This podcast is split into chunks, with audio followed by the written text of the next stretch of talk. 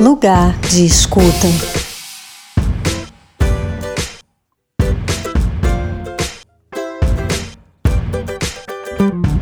Olá, começa agora o Lugar de Escuta. Eu sou a Cláudia Penteado e hoje vamos continuar falando de economia circular, conceito que a Cintia Kita da Triciclos comentou conosco lá no episódio 2.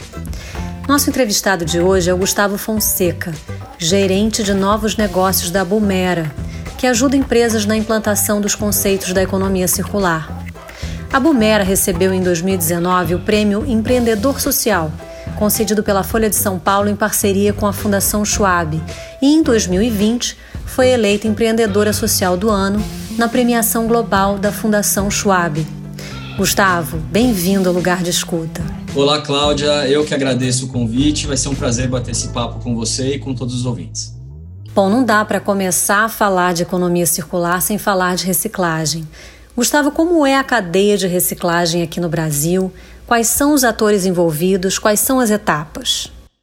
Uma cadeia de reciclagem conta sempre com, primeiro de tudo, o consumidor, né, que é quem realiza a separação dos materiais recicláveis e a destinação, seja em casa ou nos pontos de entrega voluntária espalhados. É, depois disso, você tem um processo de coleta, que pode acontecer tanto com serviços públicos de coleta seletiva ou através dos catadores de material reciclado. Esse material, então, vai passar por uma etapa de triagem, que também pode acontecer nas mega centrais de triagem, normalmente públicas. Aqui em São Paulo, por exemplo, nós temos duas. É, mas também pode acontecer em empresas de gerenciamento de resíduos que as, que as prefeituras contratam para fazer esse trabalho, ou até através das cooperativas de catadores de material reciclado.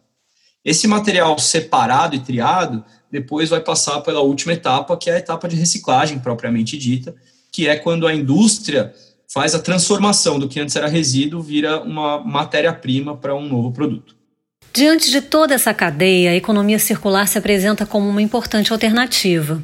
Gustavo, onde estão os maiores gargalos e desafios e quais são os principais benefícios que a economia circular pode trazer? Os principais desafios é, começam com as dimensões continentais que a gente tem num, num país como o Brasil. Né? Apesar de 70% dos municípios já terem algum tipo de iniciativa relacionada à coleta seletiva, elas ainda são pequenas, pontuais e elas ainda esbarram, acho que talvez no principal problema, que é realmente a cultura, né? Hoje existe uma pesquisa que fala que 75% dos brasileiros não sabem nem o que significa coleta seletiva é, e não separam, obviamente, os seus, os seus resíduos, né? Além disso, é, num ano como 2020, o, a pandemia fez com que a gente esquecesse de alguns problemas que já estavam ficando na cabeça dos consumidores, né? Então, por exemplo, o uso consciente de recursos, o excesso de produtos descartáveis, plásticos de uso único, por aí vai. Também tem a questão do design, né? Existe uma frase bastante uh, repetida que é o lixo é um erro de design, né? A maioria dos produtos ou embalagens não consideram o fim do ciclo de vida na sua concepção. Então a gente tem que resolver o problema depois que a coisa já já aconteceu, né? Mas se conseguirmos resolver todos esses problemas, existe um, um indicador que mostra que no mundo inteiro a economia circular vai gerar 4 trilhões e meio de dólares até 2030, né? Então, é, ao mesmo tempo que esses desafios existem, eles também representam oportunidades aí para a economia. Muito importante esse dado que você trouxe sobre a falta de conhecimento em torno da coleta seletiva no Brasil. Gustavo, explica para a gente como funciona a chamada logística reversa, um conceito fundamental para entender a economia circular. Logística reversa é basicamente o processo de recuperar os materiais ou os resíduos que foram, digamos assim, espalhados pelo processo normal de distribuição dos produtos, né? É, ele é importante para a gente entender a economia circular, mas ele é uma das várias etapas que contemplam a, a construção ou desenvolvimento das soluções de economia circular, como a reciclagem, remanufatura, redistribuição, reparo e reuso. Então é essa logística reversa que gera os chamados produtos circulares? Sim, é, como eu mencionei, essa é uma das etapas para que os materiais sejam reaproveitados e tenham uma vida útil estendida, né?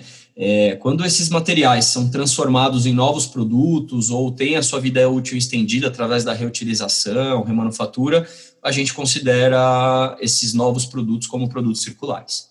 A economia circular ainda é um desafio, mas, na sua opinião, quais os aspectos mais difíceis de entender dentro desse conceito e em que etapa na jornada da produção de um produto, por exemplo, ela se torna mais desafiadora?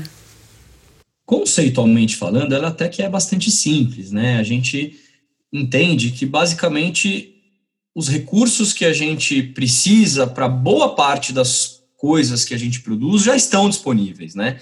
É, então, uma economia circular, conceitualmente falando, é uma economia que ela é restaurativa e regenerativa por design. O, a coisa complica nessa mudança de mindset que é necessária para que isso passe a ser realidade, né?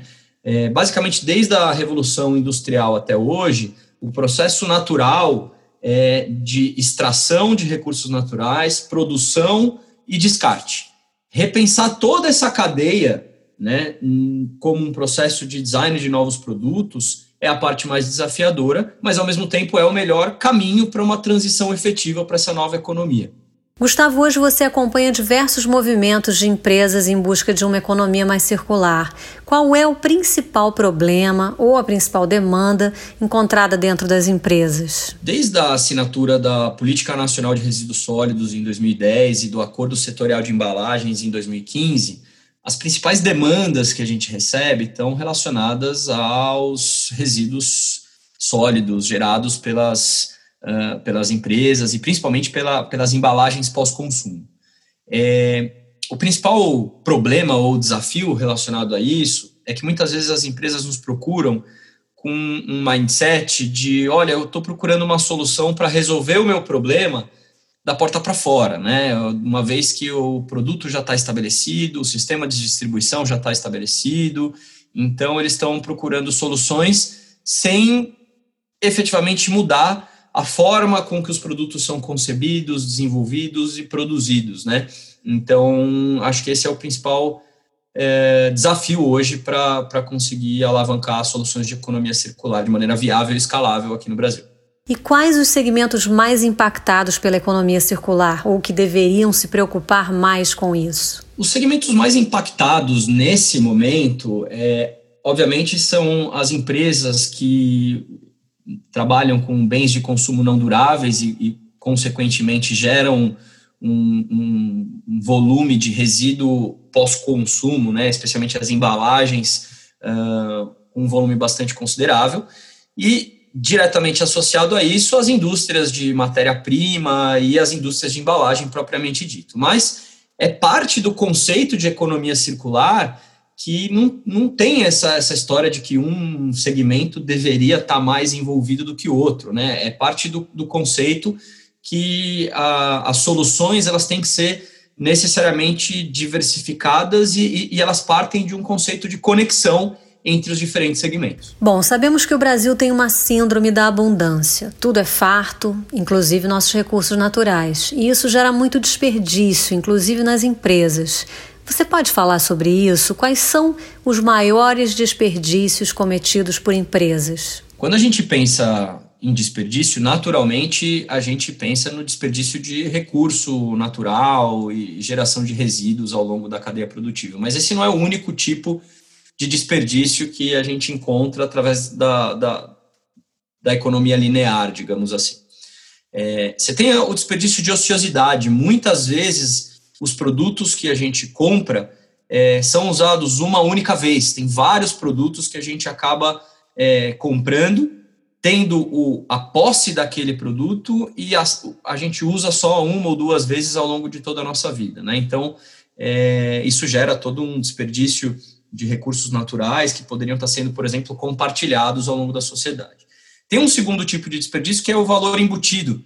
É uma série de produtos que a gente compra e que muitas vezes por questões de concorrência de um determinado mercado ou segmento, eles são absolutamente superdimensionados para a demanda de cada pessoa, né? É, você tem ali num determinado produto muito mais recursos, é, aplicações ou itens do que você necessitaria normalmente. E, por último, a gente tem o desperdício de vida útil, né? aquela famosa frase: não se fazem mais produtos como antigamente, não se fazem mais móveis, não se fazem mais lâmpadas, não se fazem mais carros, não se fazem. Todo mundo já, já falou, já escutou algum tipo de frase parecida com essa.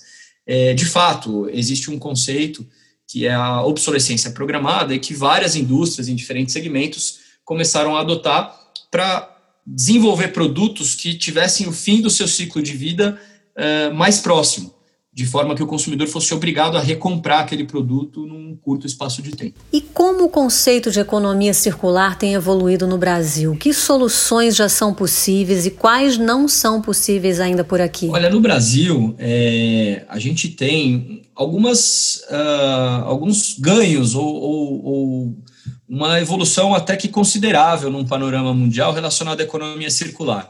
Além das questões relacionadas a energias renováveis, que a gente é, tem um, potencial muito grande, já utiliza um, um, uma matriz bastante interessante, mas tem um potencial de crescimento muito grande.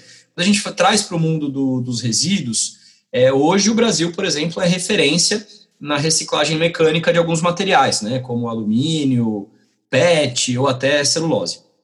Já quando a gente olha para as tecnologias de reciclagem química ou, por exemplo, os materiais biodegradáveis, isso a gente percebe que ainda está engatinhando aqui no Brasil de uma forma geral. Gustavo, qual é o papel da tecnologia e da inovação em todo esse processo? Como elas podem apoiar essa transição para uma economia mais circular? Olha, inovação e tecnologia é absolutamente fundamental para uma transição para uma economia mais circular, né? É, vou dar como exemplo a, a Bumera nasceu em um laboratório de engenharia de materiais aplicado a soluções de economia circular, né? E hoje esse laboratório fica, por exemplo, em uma universidade. A gente acredita muito nesse caminho, é, que é um caminho natural. As soluções é, para os desafios da sociedade vão nascer dessa conexão entre o mundo corporativo e a academia. Essa inovação, ela passa pelas tecnologias, mas também passa pelos diferentes modelos de negócio é, que podem nascer a partir daí. Isso tem a ver com aumentar a vida útil dos produtos, ou seja, fazer com que eles durem mais, tenham mais possibilidades de conserto? Fala um pouco sobre esses novos modelos de negócios. Como eu mencionei, através das novas tecnologias e novos modelos de negócio, você percebe é, diferentes uh, sistemas de economia circular ou negócios de economia circular nascendo e, e, e se desenvolvendo. Obviamente, é, a primeiro tipo que a gente pode mencionar são uh, os negócios ou produtos que nascem com um design circular, aqueles produtos que já são concebidos desde a sua, da, da, da sua, do seu desenvolvimento, considerando os elementos da economia circular e como fazer para manter os materiais uh, com um uso mais prolongado. Além disso, tem um outro modelo de negócio, né, que são os negócios baseados em recuperação e reciclagem, e que se conectam muito com o que a gente chama de supply chain circular, né? São aquelas uh, empresas que já consideram materiais uh, utilizados ou reciclados na suma na sua base de cadeia de suprimentos. Tem os negócios que nascem a partir de soluções de remanufatura, por exemplo, isso é um, um, uma tendência forte para o mercado automotivo, por exemplo, ou o mercado de equipamentos eletrônicos, e também as plataformas de troca e servitização, né, os produtos enquanto serviço que a gente vê nascendo a, a cada dia novas soluções e novas empresas com esse modelo. Todos esses uh, novos modelos de negócio dependem de inovação tecnológica e de um mindset diferente. Você pode citar algum exemplo interessante de alguma empresa sobre economia circular? Olha, nesse design circular eu vou citar a Positiva ou a Bergamia, por exemplo, que lançaram produtos em embalagens feitas a partir de resíduos pós-consumo. É, na parte de servitização, o produto enquanto serviço, eu vou citar o Whirlpool ou, ou a marca Brastemp com aqueles filtros de água, né, que passaram a ser alugados ou na verdade eles hoje vendem o serviço de fornecimento de água e não mais a venda do equipamento em si. E também posso citar gigantes como a Dow Química, por exemplo, né, uma das maiores fabricantes de resina plástica do mundo, que deve lançar agora no mercado a primeira resina plástica de alta performance feita a partir de resíduo pós-consumo. Como é possível se informar sobre empresas que implantaram projetos de circularidade, até para poder dar preferência para essas empresas ao consumir?